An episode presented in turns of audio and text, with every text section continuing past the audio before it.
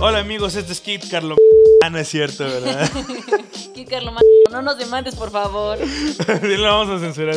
Kit, eh, eh, Kit, Kit Carlos. Charlie Kit Charlie Magnum. Magnum. Como las Bien mamalón, güey. No, amigos, esta vez no este no es nuestro amigo Kit. Este es Álvaro. Y. Mi nombre es Karen. Y juntos somos el equipo. Rock. No. Bueno, como ven, hoy estamos muy felices. Porque en Azcala, pues vamos bien, vamos bien. Sobre todo quiero felicitarlos a todos por nuestros miembros, nuestros nuevos miembros del grupo de inteligencia emocional. ¿Ya somos cuántas personas? Más de 700 gentes ahí metidas. Uh, Así que la verdad nos piden mucho contenido, la verdad está muy padre, casi casi tenemos fiesta todos los días ahí. Así que pues los invitamos ahí a unirse también y les agradezco a todas las personas que han estado ahí con nosotros. Así que, pues antes que nada, el tema de hoy es el siguiente. No, ya, eso estoy copiando los otros lugares. Bueno, ya, ya, con nuestro estilo, nuestro estilo propio. Bueno, el tema de hoy, Álvaro, ¿cuál? ¿Lo mencionó tú o lo mencionó? Mira, yo la verdad vengo muy contento, así que lo voy a mencionar yo. ¿sí? El tema de hoy es el hipnotismo. Y se preguntarán por qué empezamos a pensar en el hipnotismo. ¿Te acuerdas lo que estamos platicando en la mañana, bicho? Claro que sí, Álvaro. De Hitler. De ah, Espera sí, que me contaste. vio mi cara de espantada. de gatito Bueno, espantado. Es que recientemente, no sé si ustedes se hayan enterado, pero vamos a hablar de cierto personaje Hitler. muy odiado por todos. Uno de los criminales más grandes. uh, genocidas, ¿no? Pues, que más bien genocida, sí es más. Uno de los genocidas más grandes de la historia. Odiado por muchos, admirado por algunas personas y no entiendo por qué, pero bueno. Racist, pero bueno. Pero bueno, bueno, bueno, ahí si quieren, ahí hablamos de por qué no está bueno idolatrar a este tipo de personajes. Pero bueno, hay gente que lo sigue, gente que lo odia, gente que le da igual. Bueno, no, a nadie le da igual, ese cuate es demasiado.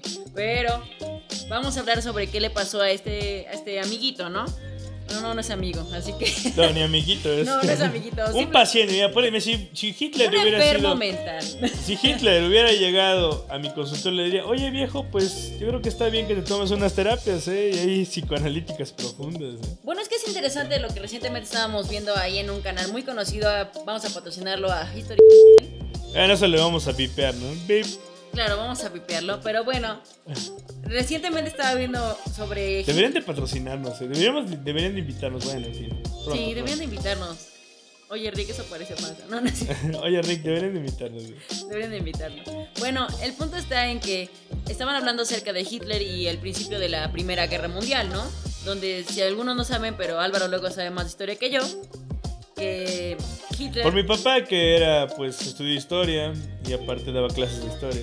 Sí, entonces este hombre es como una enciclopedia andante en- dentro de la Primera Guerra Mundial como corresponsal de guerra. Entonces era quien mandaba los mensajes de un lugar al otro, ¿no? Era el clásico, el, el IBM, era un IBM, literal. ¿no? Era O sea, un IBM que Iba mandaba- por los chescos, iba por las chelas. eh. Entonces este cuate, pues, o sea, desde que empezó la Primera Guerra Mundial, existe una foto, los, los invito a que vayan a verla porque es impresionante, donde recién declaran que hay guerra mundial, la primera, y en ese momento este cuate está con una cara de felicidad que de plano, o sea, y uno, y todos los demás alrededor le están bien Tristes. espantados, tristes, desconcertados, y este cuate feliz, feliz de la vida, y tú dices, bueno, desde ahí nos damos cuenta que era alguien enfermo, ¿verdad?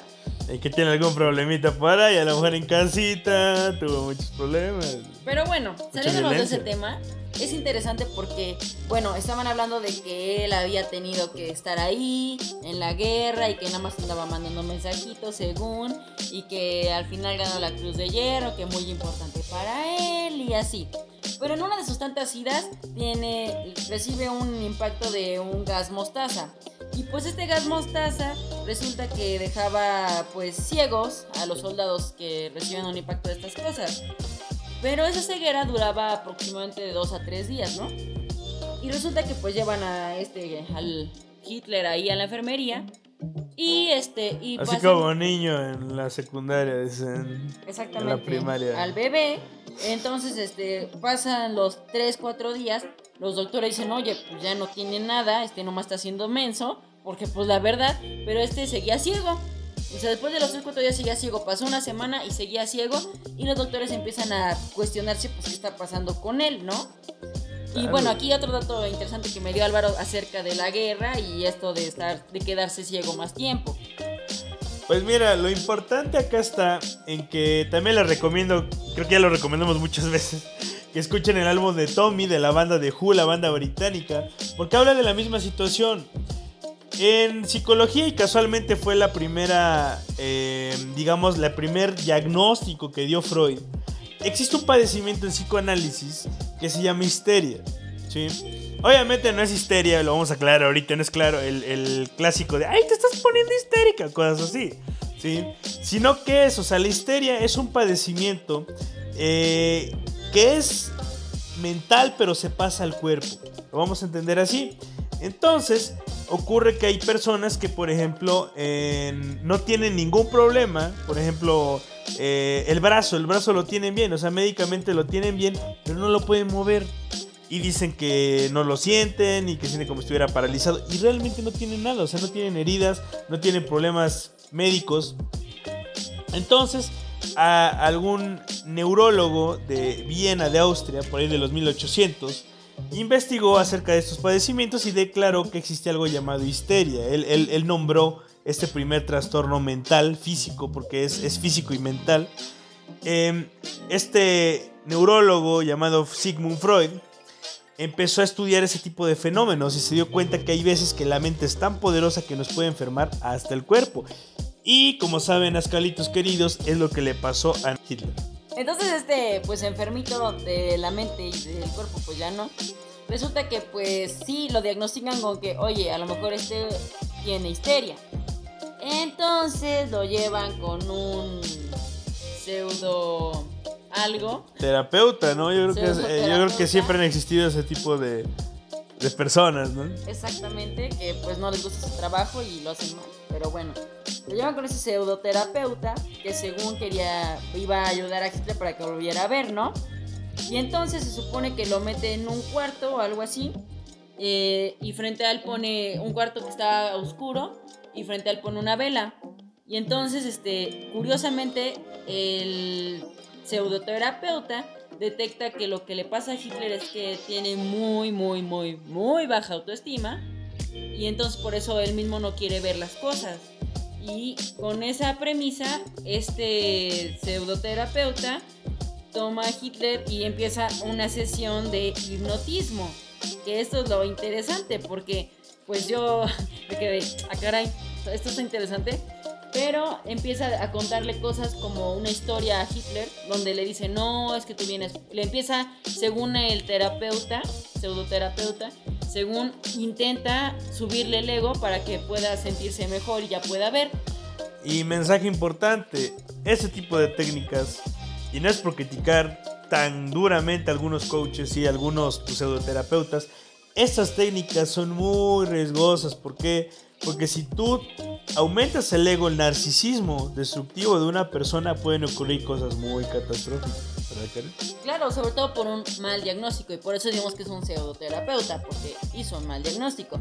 Entonces el señor, queriendo subirle el ego a Hitler para según eh, recuperar la visión, le empieza a decir que no, que él es el elegido, que él nació para muchas cosas grandes, para liberar a Alemania, que él tiene dones especiales y él es único y, y todas las cosas que te pueden decir bajar la luna y las estrellas se las dijo al Hitler.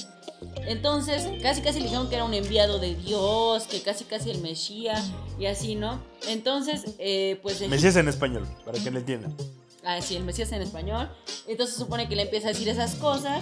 Entonces Hitler lo que pasa con esto es que empieza a decirle el terapeuta, bueno, pero este don vas a ser alcanzado solamente hasta que puedas ver la luz que está enfrente de ti, y este que puedas ver la luz enfrente de ti, y tal y tal. Entonces resulta que en esta sesión puede recuperar la visión. Logra ver la luz, que era la, la vela que el terapeuta mantenía frente a sus ojos, y Hitler se recupera de la visión. Pero es interesante las repercusiones que ocurren después de este suceso con él, porque muchos a lo mejor conocerán pues este lo que escribió Hitler, ¿no? En su en su libro, ¿no? El de Mi lucha. El de Minecraft. Ah, no, Minecraft. Entonces, pues en su libro de Mi lucha, él pues explica muchas cosas que vivió en ese momento, ¿no? Y, y es interesante. Vean ese meme, el de Minecraft. Minecraft. Veanlo, veanlo. Pero es interesante porque al final, o sea, esta sesión de terapia, ¿cómo afecta tanto a Hitler? Pero en un mal sentido que lo lleva a hacer cosas como, ah, no, pues yo soy el elegido, entonces yo voy a agarrar y voy a, este, voy a quitar a la gente del partido, sobre todo a los judíos porque ellos son los malos, y entonces voy a quitarlos y yo voy a ser elegido, yo voy a reinar aquí y nadie más irá sobre mí porque yo solamente tengo la, la capacidad de hacer las cosas y no sé qué. Y así fue como empezó a meterse en partidos políticos, a, eh, a, meterse en la política de Alemania, porque según él Alemania había fracasado por la gente política que no luchaba por las cosas. De hecho, un dato curioso también es que cuando fue eh, pues un cese a la guerra durante la Navidad, que todos los, los este, militares que estaban ahí se reunieron a, cantar villancicos, todo eso, Hitler dijo que no. Hitler dijo, no, yo no voy a echarle la mano con el enemigo, yo no, o sea, de por sí tenía una, era una persona como muy frustrada y pues que guardaba mucho rencor dentro de él, ¿no? Entonces, pues lo interesante es las repercusiones que tiene, que bueno, uh, ya es de sobra mencionarlas, creo. Sabemos todo lo que pasó con los nazis y con Hitler. Pero es interesante cómo, o sea, algo, dijéramos, entre comillas, tan sencillo como una sesión de hipnotismo para que el señor pudiera recuperar la vista, tiene repercusiones a nivel mundial. Y sabes algo importante ahorita que lo mencionas, Karen, que me llama mucho la atención. Te soy sincero, yo ya he leído Minecraft. Y la verdad, nunca, nunca, nunca en ninguna parte del libro menciona esa parte de la terapia. En ninguna parte de su libro menciona, y o sea, yo la verdad te soy sincero, si un doctor, porque yo obviamente he ido a terapia, pues es, es un requisito indispensable para ser psicólogo. Yo la verdad, siempre que puedo y que he podido, pues he también dado gracias a mis profesores, a mis terapeutas que me han ayudado a poder salir de mis problemas. Pero casualmente te das cuenta que Hitler tiene como una laguna y mental respecto a ese suceso de la terapia. Yo me imagino, o sea, yo me imagino, pienso que pues obviamente él tenía a lo mejor una esquizofrenia, o sea, no no tanto así, o sea, es una histeria a lo mejor sí, pero latente, o sea, y la que está ahí atrás es una a lo mejor una esquizofrenia, una psicosis, ¿sí? Pero me llama la atención date cuenta, Karen, como a lo mejor es un narcisismo, no puede aceptar que el doctor o le ayudó o le hizo daño. No puede procesarlo. Exactamente. Sí. Porque, o sea, en su libro hubiera dicho, no, pues ocurrió que una vez estaba yo no podía ver. O sea, te das cuenta de una, de una autoestima realmente, pues que no, pues que nunca sanó, siempre fue autoestima baja. Pero ya saben que la gente que es egocéntrica o la gente que está tirada por el piso, ambos son los lados de la misma moneda, ¿no? Una baja. Claro. No podemos hablar que una persona agresiva, una persona violenta, una persona pues que va en pro de la guerra pues tenga autoestima, pues claro que no, o sea, porque o sea, tienes que ser una persona a cierto punto muy empática con las cosas que ocurren en las personas cuando tienes alta autoestima también. Exactamente, porque bueno, lo interesante que me mencionabas Álvaro era sobre, bueno, y ahí venía la pregunta de lo que mencionaba Álvaro sobre que platicábamos en la mañana, que si le decía, bueno, y eso ¿es cierto? O sea, le pregunté directamente, a ver, ¿tú sabes hipnotizar? vale, aquí a los, a los, ¿cómo se llama? colegas psicólogos que nos escuchen, no se espanten, sí, no se espanten, sí. Eh, yo sé que hay un tema controversial en relación a esto del hipnotismo, pero no vamos a negar que el hipnotismo existe. Sí. O sea, yo obviamente aprendí a hipnotizar. O sea, son técnicas que pues, me topé con técnicas, me topé con profesores. A mí casualmente intentaron hipnotizarme, pero pues no pudieron. Por lo que les voy a contar ahorita. Pero hay que aclarar que el hipnotismo existe y es algo, algo, un fenómeno muy interesante, pero que es real. O sea, es algo que existe. O sea, tú no estás diciendo que hay personas que son susceptibles y personas que son menos susceptibles al hipnotismo. Exactamente. Sí. Por ejemplo, yo les voy a compartirles mi experiencia. A mí cuando me intentaron hipnotizar dije, ya, pues a ver qué onda, ¿no? A ver qué pasa, ¿no?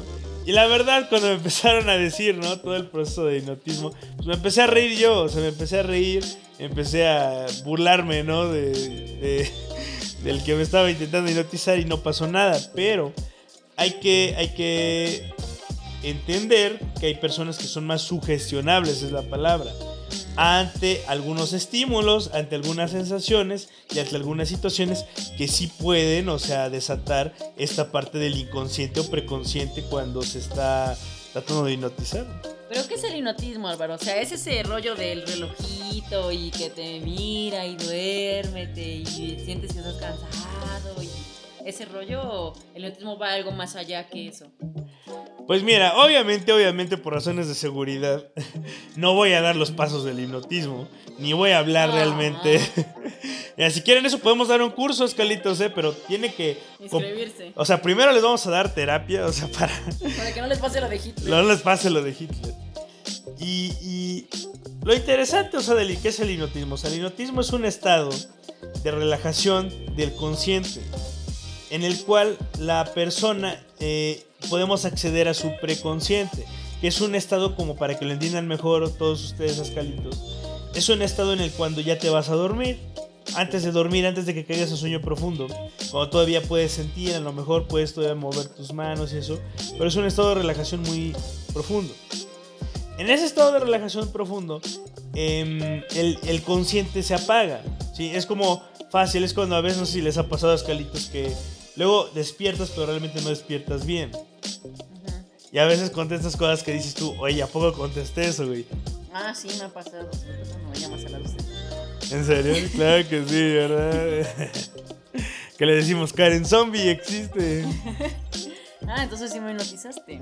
Mmm. Ahora Karen no se acuerda qué dijo.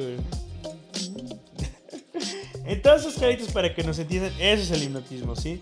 Solo que la cuestión del hipnotismo tiene que ver con que la persona acepte que quiera ser hipnotizada. Si alguien no acepta o alguien es, tiene una personalidad, un consciente muy definido, no es posible que se hipnotice. Entendemos ahora. Claro. Y por ejemplo, en el caso de Hitler, yo puedo detectar que él a lo mejor pudo ser hipnotizado de esa manera porque a lo mejor tenía una cuestión de, esquizofrenia o una cuestión de psicosis aguda. ¿sí? A lo mejor no se dieron cuenta la gente, pero o sea, él tenía a lo mejor delirios, tenía a lo mejor alucinaciones, en las cuales pues obviamente conscientemente no estaba ahí. Entonces, a lo que vamos con eso del hipnotismo es que hay que tener cuidado. Claro que sí. O sea, sí existe, poco sí existe. Digo, el hipnotismo sí existe. Exactamente. Corran, amigos, huyan. Ahora, y les vamos a decir algo bien interesante, o sea, porque aquí nos gusta hablar de muchos temas aquí en, en Escala Podcast. Y tan solo, tan solo técnicas de hipnotismo, técnicas de persuasión, se utilizan en el marketing del día a día. Tan, tan, Fácil, porque a veces se nos antoja comprar una hamburguesa. Oh, sí, no sé, porque ahora que lo mencionaste se me tocó una. ¡No! ¿Ves? ¿Ves? Pues es que muchas veces creo que es, la relación de lo que estás comentando, ¿no?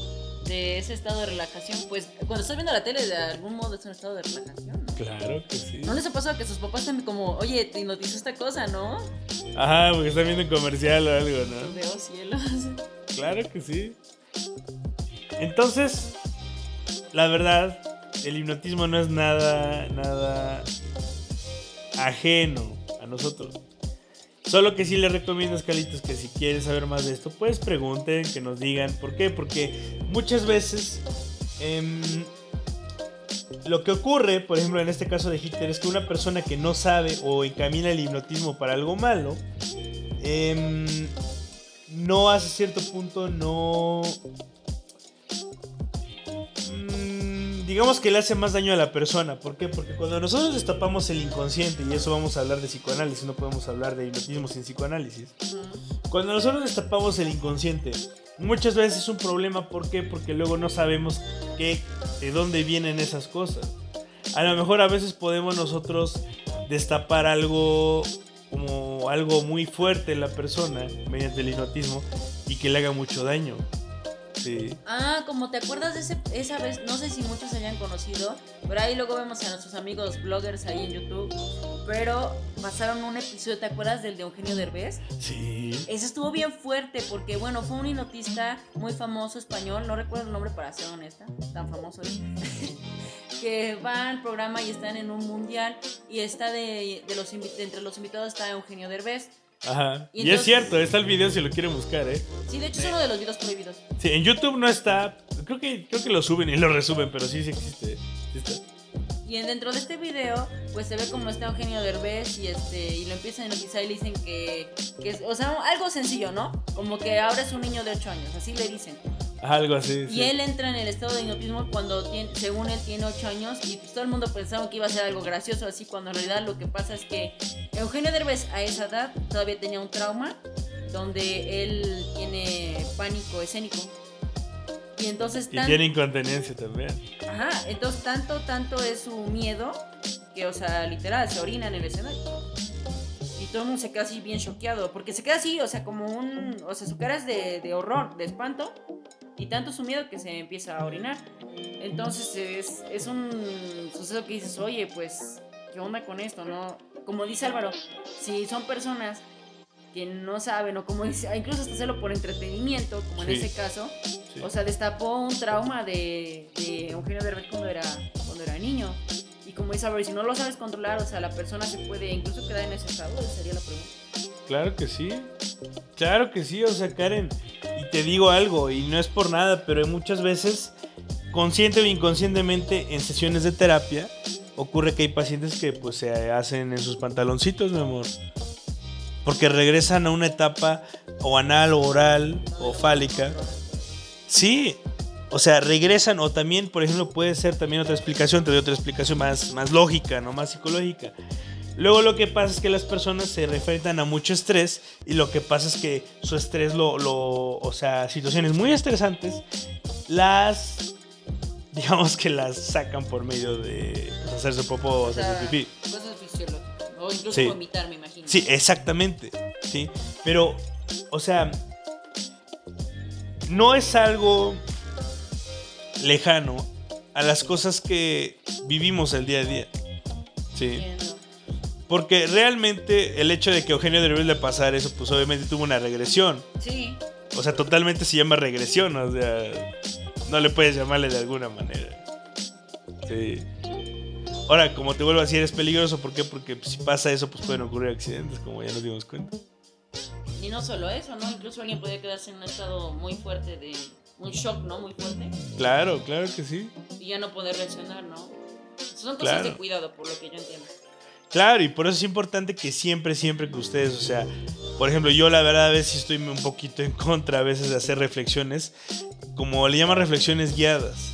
No sé si te ha tocado eso, a lo mejor. Ah, sí. Sí, sí, sí. Ajá, ¿cómo, ¿Cómo ha sido tu experiencia? ¿Cómo, cómo lo hacen? O sea, O sea, por ejemplo, de cuando de reflexiones guiadas para dormir, ¿no? O algo así. exactamente. Y, o sea, da cosa porque en ese momento podría meterte comerciales de algo o así. Bueno, a mí me ha dado cosa por esa situación. Porque Claro. de algún modo como que te relajan, pero en ese momento pues estás vulnerable, ¿no? Sería la palabra. Claro. Y ahora, ¿qué es lo que pasa en esa situación? Que muchas veces hay personas que sí se ha- han tenido quiebres psicóticos o han tenido pues, regresiones como en este caso y pues ahí se quedan ahí. Porque las personas no saben cómo regresarlos al, al estado consciente. Del inconsciente es algo delicado, ¿no? Muy delicado, Karen. La verdad. ¿eh? Y también, o sea, ser, si tú tienes una mente crítica, es menos probable que seas sugestionable entre esas cosas. Sí. ¿Por qué? Porque ahí tú aprendes también a identificar cuáles son las cosas que a ti te pueden, pues, mm, a cierto punto desatar esas cosas.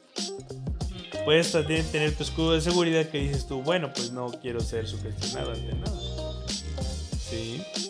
Entonces, la, la lección que les digo, chicos, y de todo esto, son cosas muy interesantes que existen en el mundo. Y cosas que, por ejemplo, a nosotros nos gusta mucho pues ir descifrando desde la psicología. Porque hasta cierto punto, como, como lo estábamos mencionando hace rato, pues todos somos influidos sobre estas cosas. ¿sí? Y sobre todo, pues yo igual les invito a que pues se investiguen de este tema. O sea, que, eh, que vayan aprendiendo todo ese tipo de cosas. ¿Para qué? Pues para que a cierto punto pues no, pues tengan una mente a lo mejor más crítica, ¿no? Y pues también se maravillen de las cosas de la mente humana, porque eso es algo maravilloso. Parece mágico. Exactamente.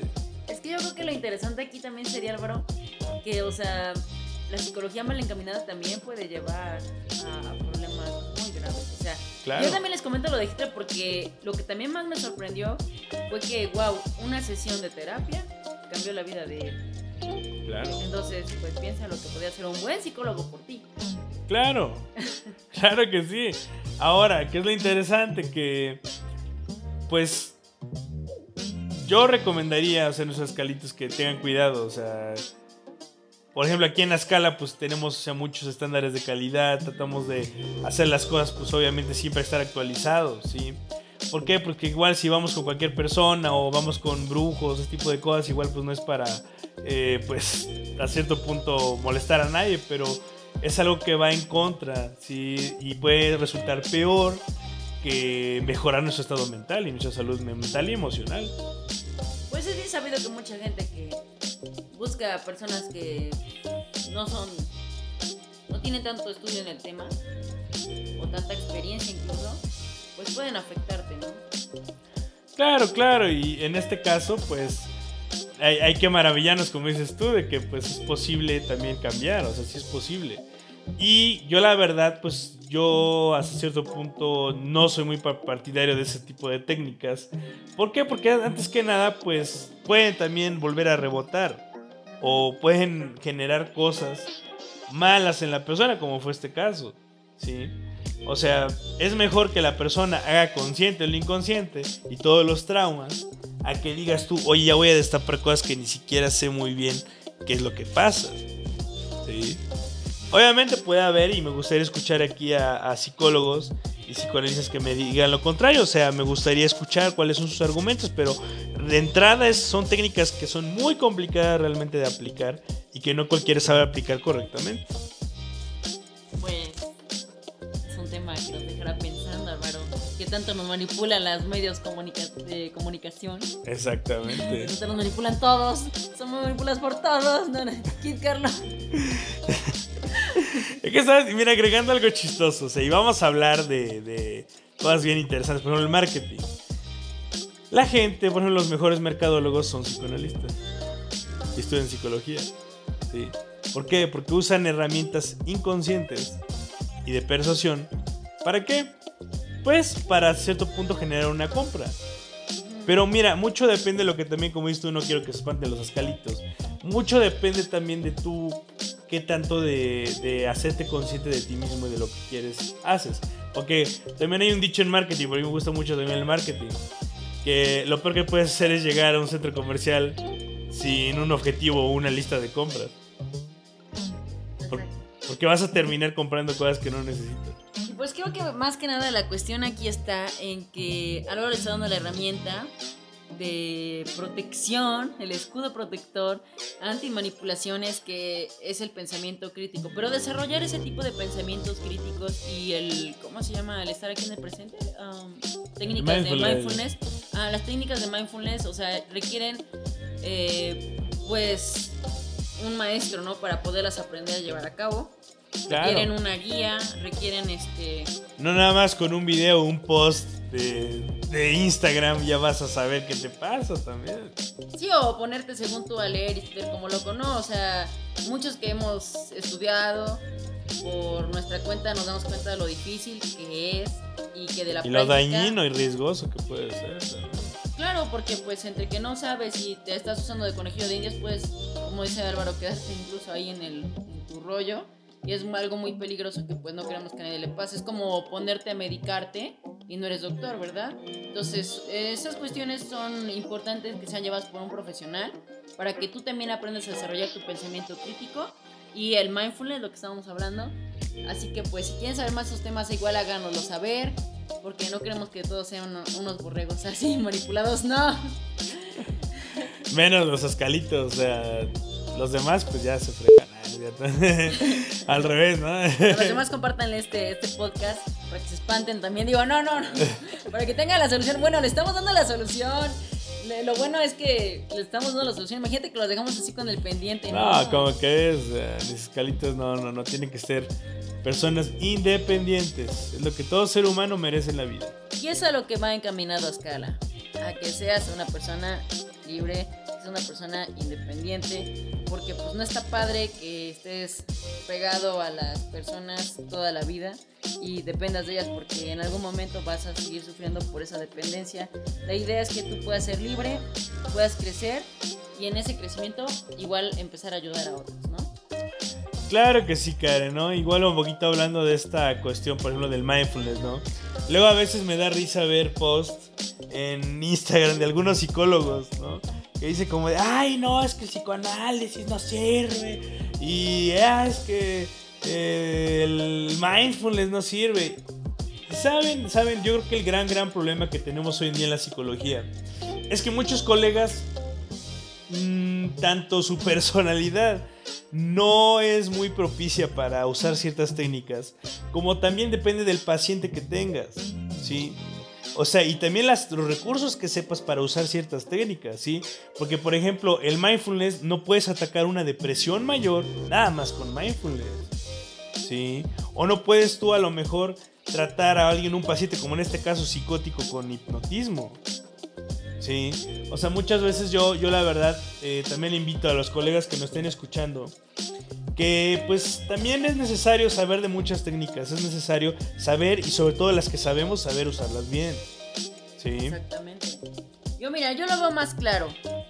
Un buen psicólogo es como un buen doctor. Te va a dar la medicina que necesitas para el padecimiento que necesitas a través de un buen diagnóstico. Y para eso se requiere alguien que tenga mucho conocimiento en el tema. Y pues adelante, también la confianza, ¿no? Porque pues así se hacen los buenos doctores, es lo que yo digo. Entonces pues estaría padrísimo Álvaro que igual más adelante pudiéramos dar a lo mejor un taller de mindfulness, a lo mejor un taller de... O también pues terapia individual, ¿no? Quien guste. Claro que sí, pues igual les mandamos un saludo a todos los psicólogos que nos estén escuchando, coaches, también todo este tipo de personas que también están apoyando, o sea, con su, con su aportación, con su granito de arena, a mejorar la salud mental. Hay que promover toda esta parte de una buena salud mental, una higiene mental y también pues estar atentos hacia las posibles complicaciones y cosas que pues no pu- pueden salir contraproducentes, ¿no? Claro que sí. Pues Así que bueno, Escalitos, yo creo que hoy sería todo por hoy, la verdad. Siempre disfrutamos hablar con ustedes y pasar un buen rato. así que nos estamos viendo, seguiremos subiendo ya más contenido más seguido, se los prometemos. Sí, porque ahorita igual con la pandemia y todas estas cosas, pues ha habido trabajo, gracias a Dios, gracias a, a todo el equipo de Ascala, ha habido trabajo, ha habido mucho trabajo. Así que pues les agradecemos mucho. La verdad también cualquier duda que tengan, cualquier cosa pueden acercarse a Escala. Los invitamos también a que se den su vuelta en Escala Guía de Vida en nuestra página. Y también al grupo de inteligencia emocional. Y autocontrol. Exactamente. Muchas gracias a todos. Les mandamos un saludo y mucho éxito, muchas bendiciones y seguimos al pendiente. Hasta luego. Hasta luego, nos vemos.